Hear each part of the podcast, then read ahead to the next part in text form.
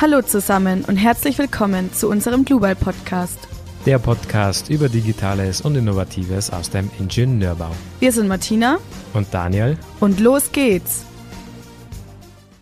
Hallo und herzlich willkommen wieder zu einer neuen Folge von Global Podcast. In dieser Folge besprechen wir wieder eine mögliche weitere Option, unsere Zukunft zu gestalten. Dafür haben wir uns wieder einen spannenden Gast eingeladen. Hallo Sebastian, Wer bist du und was machst du?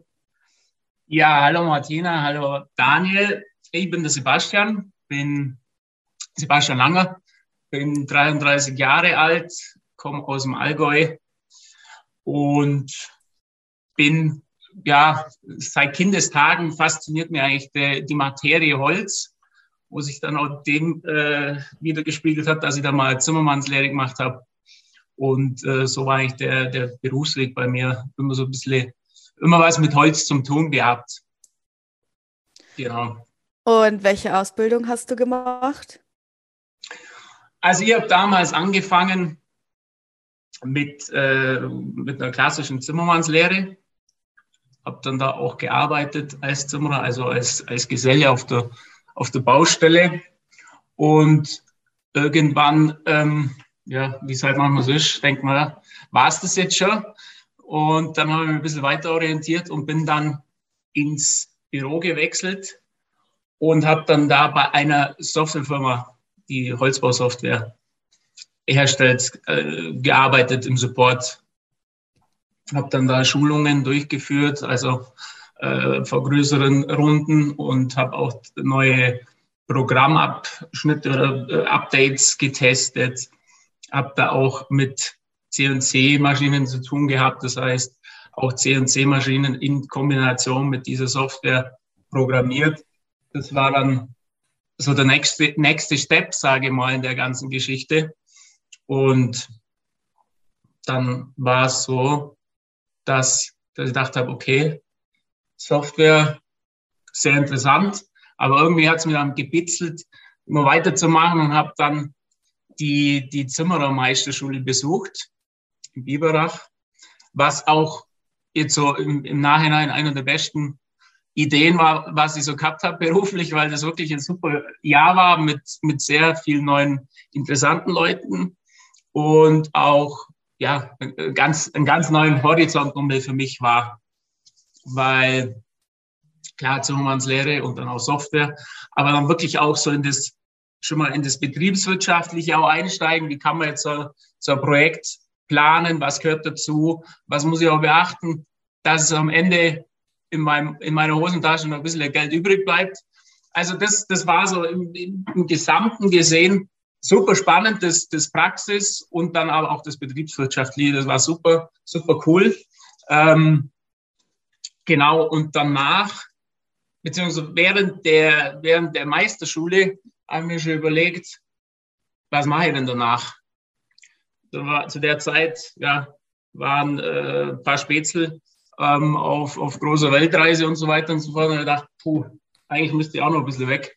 Und ich dachte, okay, möchte ich aber mit, mit ein bisschen Arbeit verknüpfen und äh, bin dann ins Internet gegangen und habe dann äh, in Amerika gesucht nach einer Zimmererei.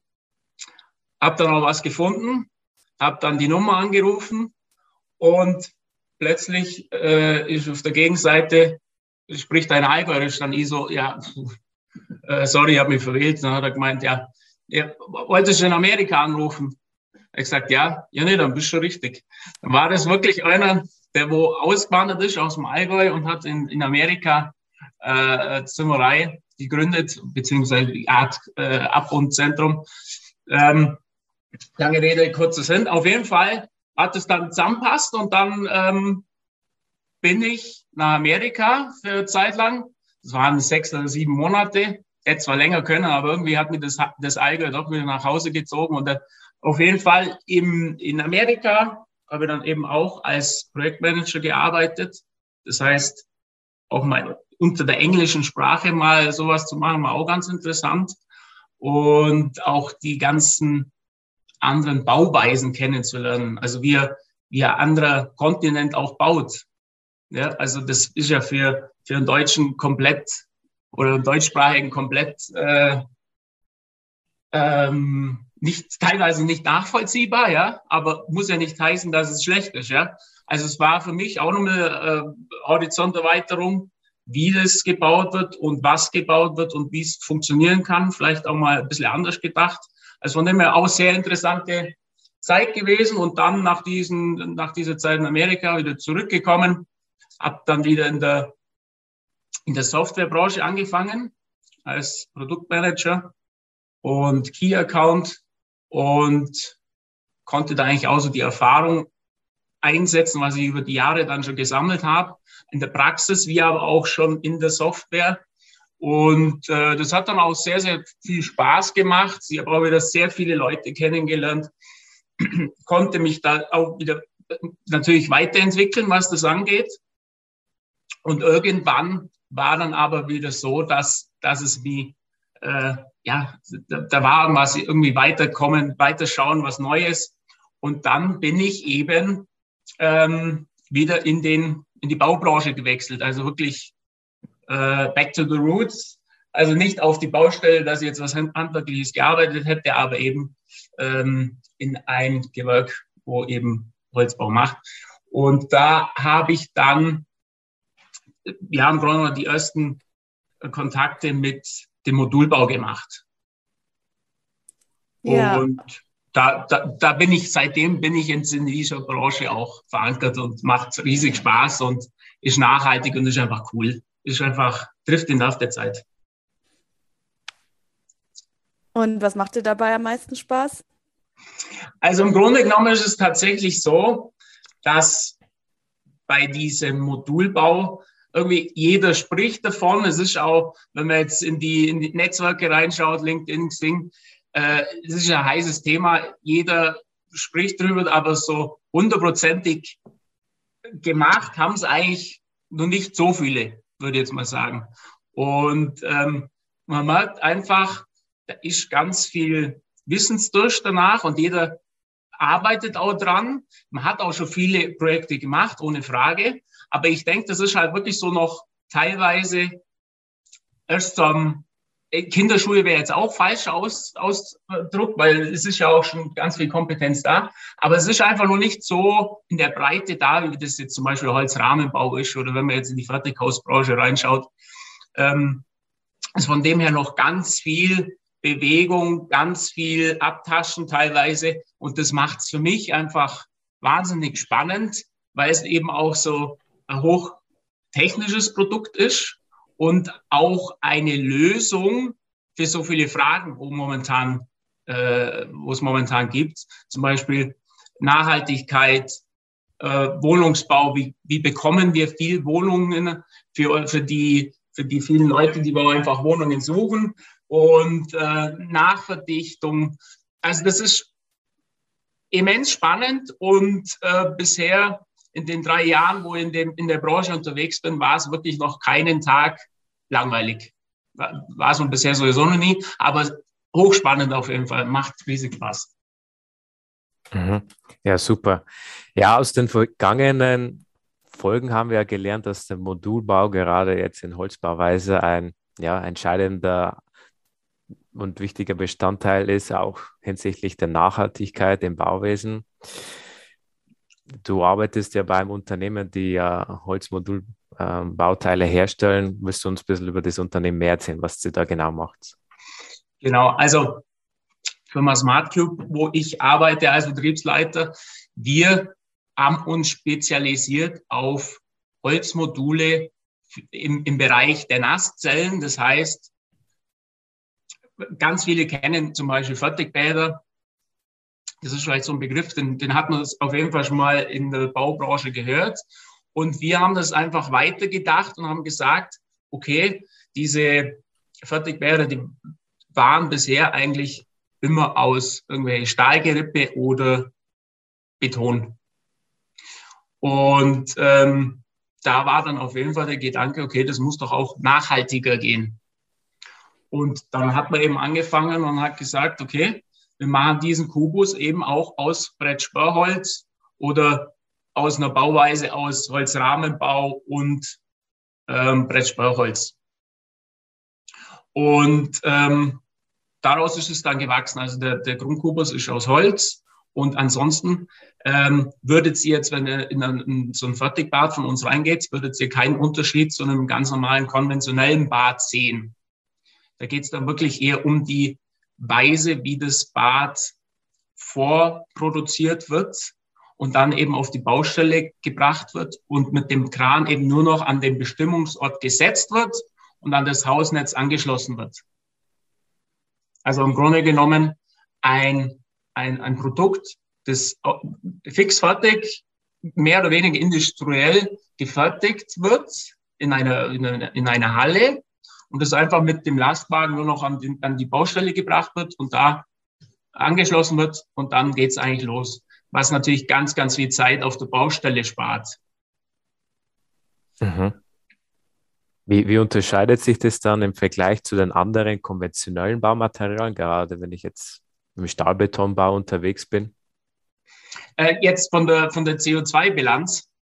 Zum Beispiel, ja. Ja, also wenn man das mal, ich, ich habe das auch schon mal für mich natürlich verglichen, weil es mir interessiert hat. Ja, man, es schwebt ja immer so im Kopf rum, ja, Holz nachhaltig, passt, Beton nicht. Ähm, aber da gibt es natürlich auch Quellen dazu, beziehungsweise Untersuchungen, dass das eben auch wirklich nachgewiesen ist und auch stimmt. Und da kann man das jetzt mal, wenn man die Beton vielleicht hernimmt, äh, einen normalen Siegel und das Holz vergleicht, könnte man sagen, Beton verursacht ungefähr 1,5 Tonnen CO2 bei der Produktion. Beim Ziegel ist es so 1,2, 1,3. Und beim Holz, wenn das geschlagen wird, hat es einen, ein, hat das CO2 gespeichert im Grunde genommen. Also wir haben eine positive Bilanz im nicht verarbeiteten Zustand. Das muss man auch ganz klar sagen. Ja? Natürlich, wenn wir jetzt das noch sägen lassen, ist das jetzt auch minimal, was da noch CO2 anfällt. Also das heißt, ganz normales Schnittholz, C24 zum Beispiel, da haben wir auf jeden Fall eine Tonne CO2, was wir positiv ähm, im Gegensatz zu Beton oder Ziegel, äh, was wir da auf, oder vorweisen können. Also ein, eine positive CO2-Bilanz. Und mhm. welches Holz verwendet ihr da? Also wir verwenden da Holz. Äh, wir arbeiten da mit verschiedenen Lieferanten zusammen und die haben natürlich zum einen also Zertifikate, damit das Holz, das sie schlagen, wieder aufgeforstet wird. Also das wird wieder alles angepflanzt und die geben eigentlich eine Sicherheit, dass da jetzt kein, keine kein äh, irgendwie illegales Holz aus Regenwäldern und so weiter verwendet wird. Und äh, unsere Hauptlieferanten, die garantieren zum Beispiel, dass es da aus dem deutschsprachigen Raum kommt. Und das gibt uns natürlich die Sicherheit, dass das auch passt. Also dass jetzt hier nicht irgendwo Regenwälder und sonstiges abgeholzt wird, was ja dann auch wieder eigentlich äh, negativ sich auswirken würde. Also von dem her ganz wichtig für uns, dass es wieder aufgeforstet wird. Das heißt, dass dann irgendwann in 70, 80, 90 Jahren wieder das Holz wieder geschlagen wird und so eigentlich im Kreislauf sich das befindet, das Holz. Und so macht es natürlich dann absolut Sinn. Mhm. In der Vergangenheit ist ja Holz immer wieder in den Schlagzeilen geraten aufgrund der höheren Preise. Ich glaube, aktuell ist es zwar deutlich abgeschwächt, aber ist immer noch ein Thema. Habt ihr davon in der Branche auch was mitbekommen? Ja, also da, äh, wie du sagst, das war in den Medien und tatsächlich hat es uns natürlich auch tangiert, also sogar sehr, muss man ganz klar sagen. Da waren ja die Preise, die sind ja teilweise, wenn ich jetzt an unseren Einkaufsleiter denke, ähm, über die Nacht äh, um 30, 40 Prozent die Preise gestiegen. Das, ähm, das muss man sich mal auf der Zunge zergehen lassen. Das ist natürlich betriebswirtschaftlich und von der Kalkulationen her könnte man sagen, ein Desaster, ja. Ähm, da muss man natürlich dann in engen Zusammenarbeit mit den Lieferanten, man kann natürlich Verträge im Vorfeld äh, machen, so dass man im Grunde genommen da eine gewisse Sicherheit hat. Aber diese Sicherheit bei solchen Dimensionen äh, schwindet natürlich, weil das irgendwo muss das Geld natürlich herkommen. Das heißt, wir hatten da natürlich auch unsere unsere, unsere Probleme will ich jetzt nicht sagen, aber wir hatten da schon auch eine Aufgabe, um dieses Holz dann zum einen auch wieder zu, zu bekommen und wie, natürlich, wie äh, gegebene Verträge dann auch gehalten werden können. Was natürlich schon, im Endeffekt hat das alles funktioniert, aber es hat uns natürlich, und ich glaube, da rede ich für die ganze Branche, es hat uns natürlich schon gezeigt, ähm, wie volatil da in dem in dem Fall der, der Holzpreis sein kann, ja, wenn da geopolitisch irgendwelche Sachen nicht mehr so funktionieren, wie sie Jahrzehnte funktioniert haben. Wenn in, Amerika zum Beispiel die kein Holz mehr von Kanada bekommen und dann schaut sich äh, der Amerikaner auf dem äh, weltweiten Holzmarkt um und, und findet da zum Beispiel in Deutschland, hoppala, da ist ja recht günstiges Holz, dann kaufen wir halt da mal ein. Also so lapidar ich das jetzt vielleicht erzähle, aber so, so war es halt da. Und ich denke, das kann uns jederzeit wieder treffen. Momentan natürlich ganz äh, schwierige Zeit. Kann man nicht absehen, wie, das, wie sich das gestaltet. Aber trotzdem, darum auch nochmal das Appell äh, für uns sowieso, dass man wirklich schaut, versucht, lokal die Produkte zu verwenden und nicht um den ganzen Globus zu, zu schiffen. Ja, das, ich glaube, da, da sind wir nicht gut beraten, die ganze Welt, wenn wir sowas machen. Von dem her versuchen lokal und dann, glaube ich, ist das eine ganz gute Vorgehensweise, gerade in Bezug auf Holz.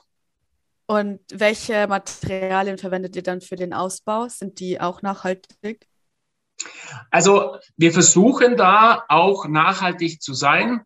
Ähm, es ist einfach dem geschuldet, dass wenn man jetzt zum Beispiel eine Fliese äh, verwendet, die wird gebrannt in allermeisten Fällen. Da gibt es schon auch Varianten, die ökologisch sind, die wo aber wirklich am Markt auch teilweise einfach so noch nicht angenommen werden. Oder es gibt zum Beispiel auch wirklich speziell bearbeitetes Holz, das dann wirklich auch resistent ist, dass man zum Beispiel auch in, in eine Dusche einbauen kann und die dann tagtäglich mit Wasser in Berührung kommt und das Holz dann nicht zersetzt wird. Da gibt es speziell behandeltes Holz, das haben wir auch schon geprüft, das funktioniert auch, das passt alles.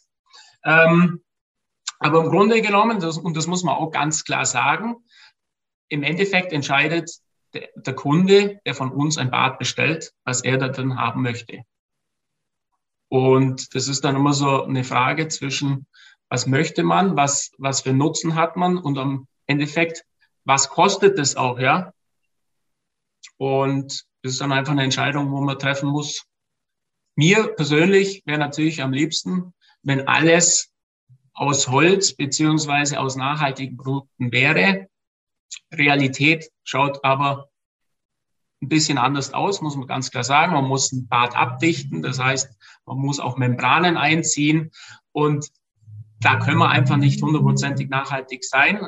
Also was heißt nachhaltig? Nachhaltig versucht man natürlich schon zu sein, aber es können jetzt nicht ähm, nur Natur ähm, sein.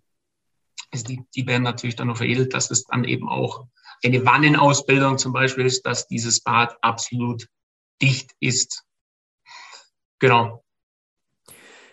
Also Thema Stichpunkt Nachhaltigkeit, das ist ja gerade in der Baubranche ein extrem wichtiges Thema, weil wir ja auch in einer sehr hohen Verantwortung stehen, weil wir auch für, die relativ hohen Anteil der CO2-Emissionen letztendlich verantwortlich sind.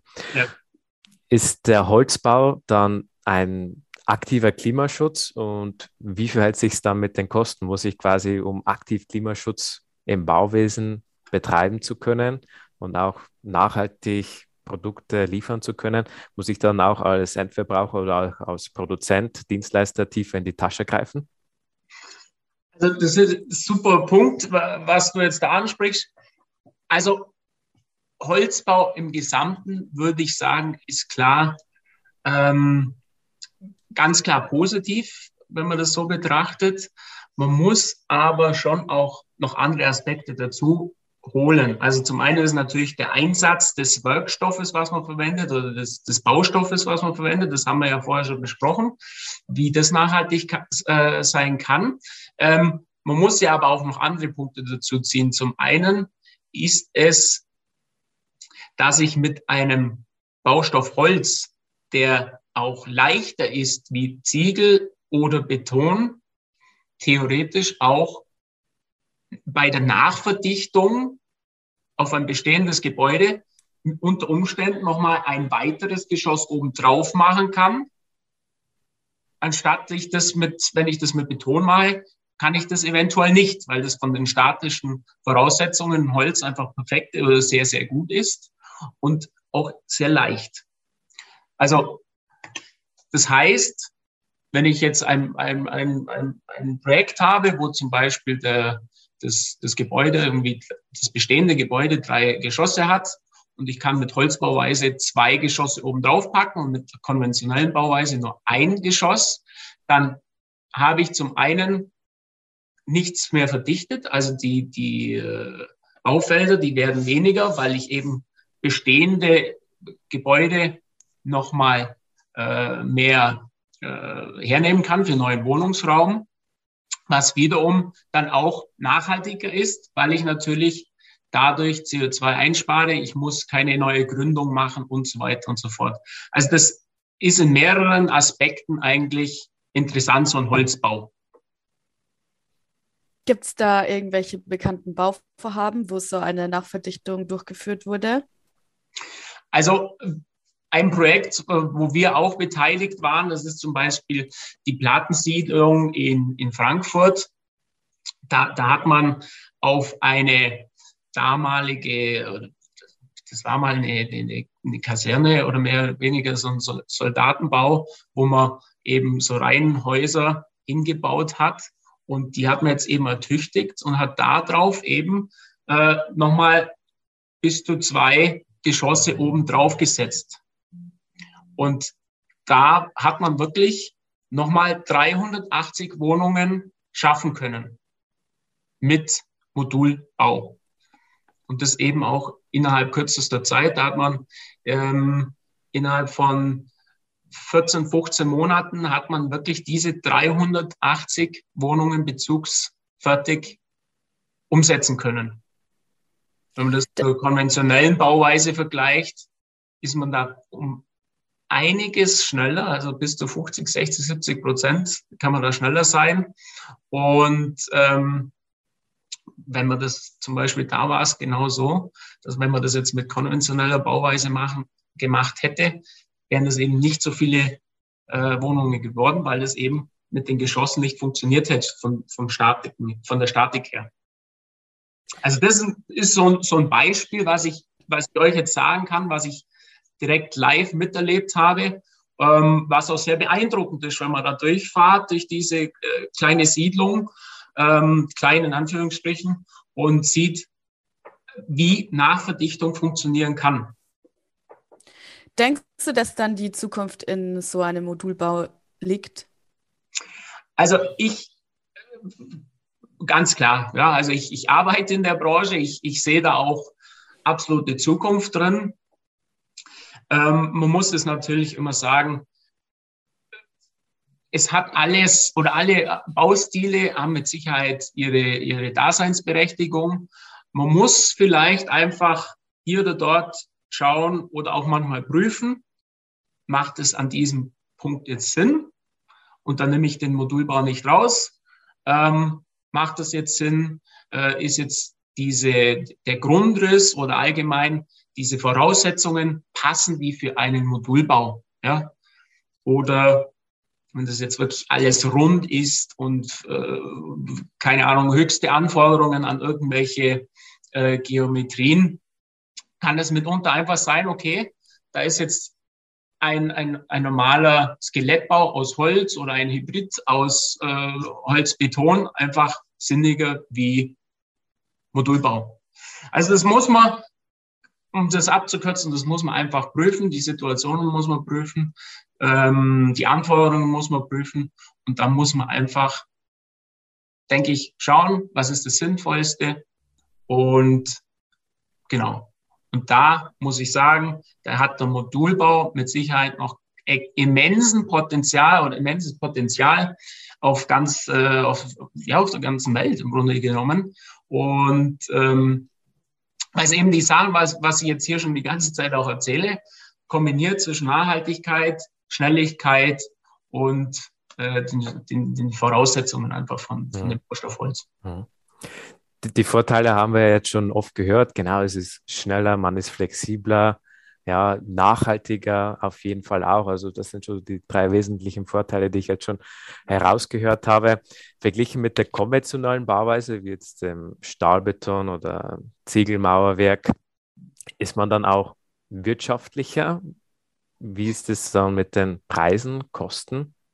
Genau, das, das, das, das bin ich dir noch schuldig. Das hast du ja vorher schon gefragt. Genau, sorry. Ähm, es ist tatsächlich so, dass, dass man jetzt nicht sagen kann, okay, der, der Holzmodulbau, der ist jetzt irgendwie günstiger. Das kann man nicht sagen. Natürlich man, muss man das immer wieder von Projekt zu Projekt betrachten. Also ich, man kann nie irgendeinen Baustoff oder eine Bauweise über einen Kamm scheren. Man muss es immer wieder neu betrachten. Aber im Allgemeinen gesehen ist der Modulbau vergleichlich mit der konventionellen Bauweise, preislich gesehen.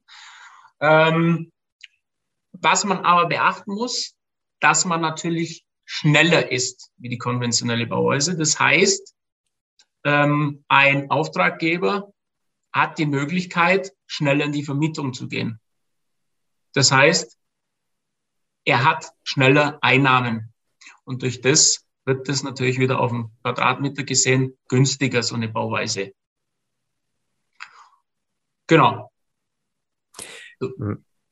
Mich, mich würde jetzt noch ganz äh, gerne interessieren, es ist ja doch noch so ein bisschen eine gewisse Nischenbranche, diese ganze Modulbauweise. Was glaubst du, woran das liegt? Warum trauen Sie nicht mehr Planer oder auch Bauherren, das öfters zu benutzen?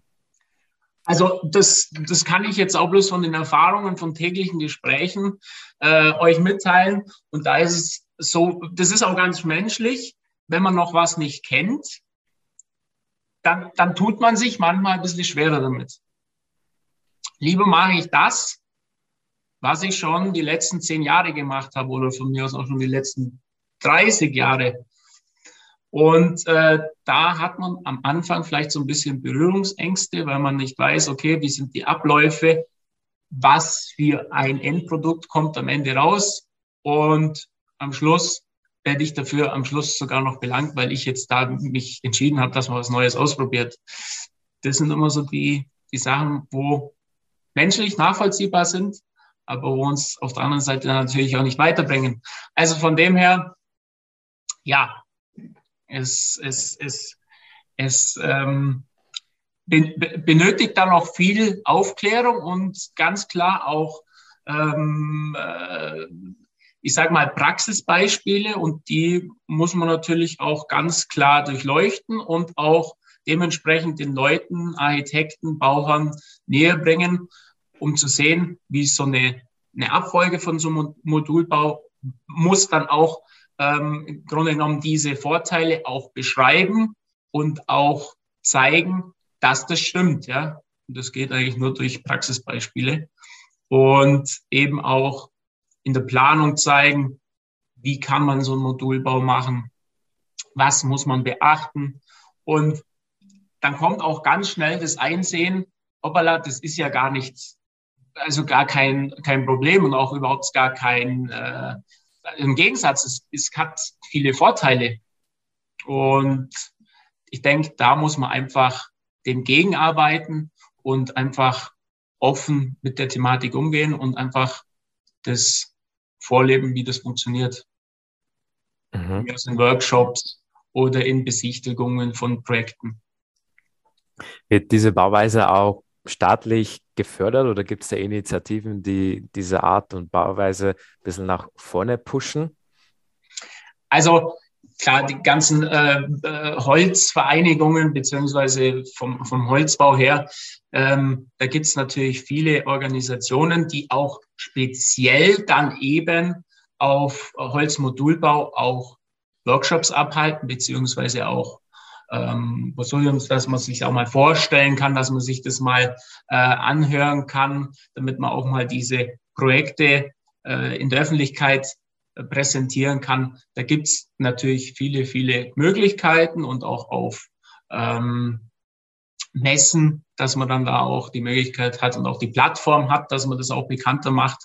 Und ähm, das kann, da kann ich jetzt nur für, für uns oder allgemein für die Branche sprechen, wenn ich mir das so anschaue. Ich glaube, da wird schon sehr viel Marketing richtig gut gemacht.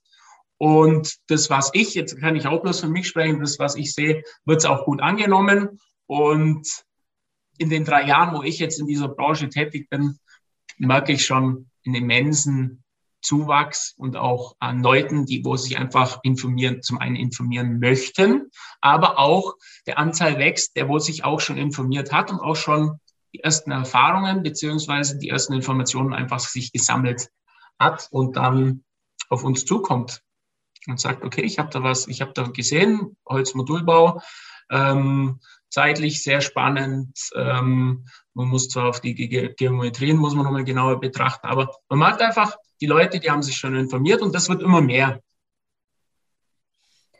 Und wie denkst du, wird die Zukunft des Bauwesens allgemein aussehen? Das ist, das ist sehr spannend. Das ist ein sehr spannendes Thema. Ich glaube, das, das sehen wir jetzt auch mit der neuen Regierung. Ich glaube tatsächlich, ähm, dass diese Landschaften mit den ganz, ganz vielen Einfamilienhäusern weniger werden das glaube ich. Also nicht nur, weil das die Politik möchte, sondern auch, weil ich glaube, gut, da werde ich jetzt vielleicht von dem einen oder anderen einmal böse angeschaut, aber ich glaube, das ist tatsächlich auch nicht mehr so zukunftsfähig, dass es in diesem breiten Spektrum weiterhin betrieben wird, dass jeder sein eigenes Einfamilienhäuschen hat. Ähm, das heißt, dahingehend wird sich die Baulandschaft etwas verändern. Also weg von den Einfamilienhäusern hin zu Mehrfamilienhäusern und auch, was wir ja auch schon besprochen haben, ganz wichtig Nachverdichtung, gerade in, in den Metropolen, dass man guckt, da sieht man ja auch tolle Sachen und tolle Firmen, wo sich da gegründet haben, wie man sowas auch erkennen kann, wo eine Nachverdichtung sinnvoll ist, bei welchen äh, Gebäuden das funktionieren könnte. Also in die Richtung geht's. Also zum einen Nachverdichtung und zum anderen natürlich ganz großes Thema auch Sanierung. Das heißt, bestehende Gebäude ertüchtigen. Ja. Also ich wohne jetzt hier auch äh, in, einem, in einem Altbau, 1900 rum gebaut. Mit Sicherheit hat der natürlich nicht so diese energetischen äh, Voraussetzungen, wie wir das jetzt uns heute wünschen würden. Ja. Da kann man mit Sicherheit noch ganz viel machen und solche Häuser gibt es ja ganz, ganz viel in Deutschland. Und ähm, da wird oder beziehungsweise muss mit Sicherheit auch ein Augenmerk drauf sein, dass man bestehende Gebäude ja, ertüchtigt, dahingehend, dass sie einfach weniger Energie verbrauchen. Ganz aktuelles Thema, müssen wir nicht sprechen. Woher kriegen wir das Gas? Energie, ganz, ganz großes Thema und darum Sanierung und Nachverdichtung. Dahingehend, glaube ich, wird sich die nächsten Jahre viel fokussieren. Mhm. Nochmal für unsere, nochmal für unsere Hörer. Thema Nachverdichtung. Könntest du diesen Begriff vielleicht nochmal ein bisschen erläutern? Ja, also Nachverdichtung, das stimmt sehr gut, Daniel. Also das heißt, wir haben ja eine, eine, eine, ähm, eine wir finden ja eine, äh, ich sage mal, Baulandschaft oder, oder Gebäudelandschaft in den Städten vor. Und da ist es so, dass teilweise entweder noch Bauplätze zwischen den Gebäuden frei ist. Also das heißt, wo in den Städten noch Gebäude komplett neu gebaut werden können, also sogenannte Punkthäuser. Oder es gibt dann auch Gebäude, wo man sagt, okay, die sind jetzt vielleicht ein, zwei, drei Stockwerke hoch, wo man theoretisch obendrauf nochmal ein, zwei Geschosse draufsetzen könnte, um so eben auch nochmal Wohnraum zu ermöglichen und anbieten zu können. Und den großen Vorteil hat es eben, dass man durch diese Nachverdichtung, also Wohnraum zusätzlich in bestehenden verdichteten Räumen schafft, eben auch keinen neuen äh, neue Plätze verdichten oder äh, verdichten im Allgemeinen muss. Also das heißt, neue äh, Wohngebiete, große Industrien irgendwie nochmal ähm, aufzu, aufzumachen. Und das ist eigentlich die Nachverdichtung, ja, dass man einfach mhm. Versucht, aus bestehenden Gebäuden nochmal mehr Wohnraum mhm. oder mehr Wohnraum zu schaffen. Mhm. Also aus vorhandenen Bauplätzen diesen noch weiter zu nutzen in Form von, okay, Aufstockung von zwei, drei Geschossen zum Beispiel. Genau, richtig, ja. Und wenn du jetzt einen Wunsch frei hättest, wie würdest du dann die Bauindustrie ändern? Das ist eine gute Frage. Also ich glaube, das ist aber auch mein Credo, dass man einfach immer positiv nach vorne schauen muss und auch immer offen bleibt. Also das heißt, dass man nicht irgendwie alte Fahrmuster beibehält, sondern wirklich auch immer wieder guckt, wie kann man sich verbessern, wie kann man nachhaltiger werden, wie kann man auch schneller werden. Und ähm, da wünsche ich mir von der Baubranche schon, dass man da das, was die Baubranche schon auch ist, aber noch mehr sich darauf fokussiert, wie kann man besser werden und nachhaltiger und allgemein die Baubranche, dass es digitaler wird. Da ist aber auch der Staat gefordert, ja, dass man wirklich auch in Richtung BIM, ähm, ich glaube, das, das ist in aller Munde, dass man wirklich auch Bauanträge digital abgeben kann und so weiter und so fort. Ähm, ich glaube, da ist wirklich komplett Deutschland gefragt und dass man da eben auch diese Sachen so ermöglicht, dass man das durchgängig digital auch machen kann. Ja. Und nicht mhm. irgendwie bei der äh, Baugenehmigung irgendwie fünf riesige Leitsordner äh, Papier abgeben muss, weil wir reden dann immer von Nachhaltigkeit und dann geben wir, was für mich auch immer wieder also da, da denke ich mir immer, das darf doch jetzt wohl nicht wahr sein. Wir reden von Nachhaltigkeit, machen alles digital und dann, wenn es zur Genehmigung geht, müssen wir wieder alles ausdrucken. Ist noch nicht so nachvollziehbar, ich glaube, für viele Leute, wie wir in der Baubranche sind. Und darum, ähm, vielleicht sieht es ja irgendjemand auch, äh, da muss man auf jeden Fall was machen. Ja, denke ich auch. Also da ist noch Riesenpotenzial gerade hinsichtlich digitaler Genehmigungen. Warum muss man alle Anträge nochmal ausdrucken, nur damit es in den Aktenordnern äh, ja, dann reingetan wird? Ja. Da ist wirklich nochmal Deutschland gefragt, um diese Prozesse auch wirklich ja, zu digitalisieren. Ja, es wird nicht langweilig. Also definitiv die Arbeit, die wäre da und ähm, ich glaube, da, da wäre es wirklich ähm, ein, ein, Quantensprung, wenn man da was machen könnte, wenn man das digitalisieren ja, könnte. Absolut. Wir, wir, wir, haben ja auch viele Hörer in unserem Podcast, jüngere Generation. Jetzt bist ja du auch schon einige Jahre im Business. Was würdest du jungen Ingenieurinnen, Berufsanfängern in unserer Branche für die Zukunft raten? Also ich kann das aus meinen Erfahrungen raus jetzt nur so sagen, dass mir persönlich der, der Bezug zum Bau ganz gut getan hat, um einfach mal die, die, den Bau besser zu verstehen. Das heißt also wirklich als Handwerker habe ich gearbeitet. Das hat mir persönlich jetzt gut getan, um äh, gewisse, zum einen Leute zu verstehen und zum anderen auch Abfolgen auf dem Bau zu verstehen. Ähm, das heißt, sei es mal ein Praktikum einfach zu machen, auf dem äh, Bau, um nochmal reinzuschnuppern, um zu sehen, okay, wie, wie, wie ticken, zum einen, wie ticken die Leute, das ist auch wichtig, und zum anderen, wie funktioniert einfach ein Bau, wie ist die Abfolge, ähm, was für Baustoffe werden verwendet, dass man auch mal die Baustoffe wirklich mal in der Hand gehabt hat, vielleicht selber sogar mal verarbeitet hat. Und ähm, da kriege ich leuchtende Augen, weil damals, wo ich als Zimmerer gearbeitet habe, man langt so ein Stück Holz an, man sägt mal ein Holz ab, es riecht und da kann man sich das einfach mehr vorstellen. Also das kann ich wirklich jedem bloß ans Herz legen. Entweder ein Praktikum machen, vielleicht sogar wirklich, wenn's, wenn, wenn man sich die Zeit nehmen möchte in der heutigen schnellen Zeit und macht vielleicht sogar einfach mal eine Lehre, bevor man vielleicht auch ein Studium beginnt. Also war bei mir ja nichts anderes. Ich habe Lehre gemacht, dann habe ich Zimmermeister gemacht und dann habe ich noch berufsbegleitend BWL studiert. Es funktioniert ja heute alles, ja.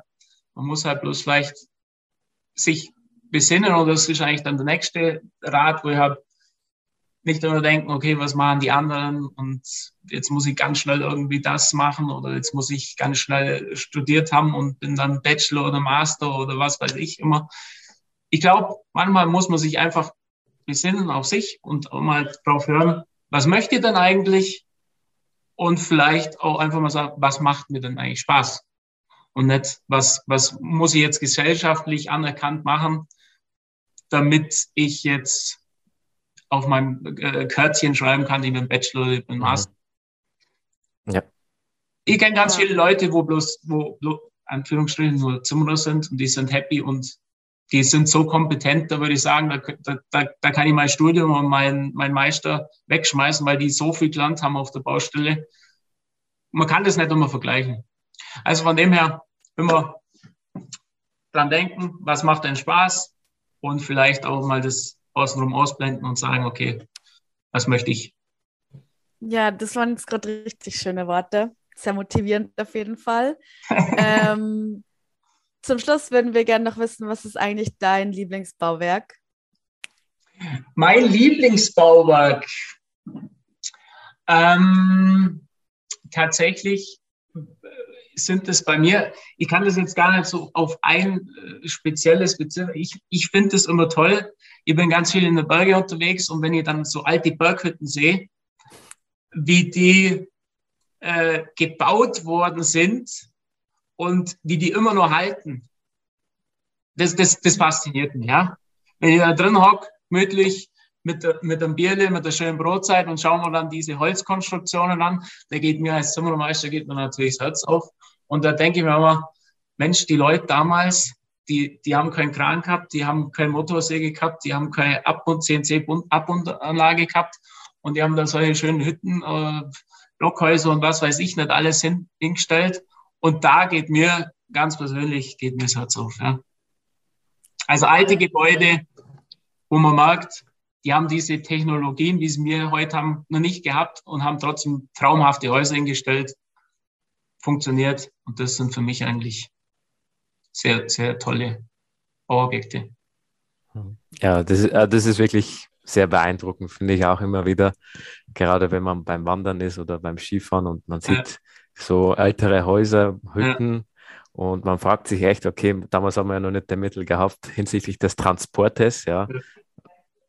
Absolut beeindruckend, wie die das damals geschafft haben. Ja, wirklich. Ja, vor allem, wenn man selber mal so ein so, so ein Balken oder ein Stein in Hand nimmt ja. und dann merkt, hoppala, so leicht ist ja gar nicht. Und ja. dann hoppala, wie, haben, wie haben die denn das gemacht? Ja?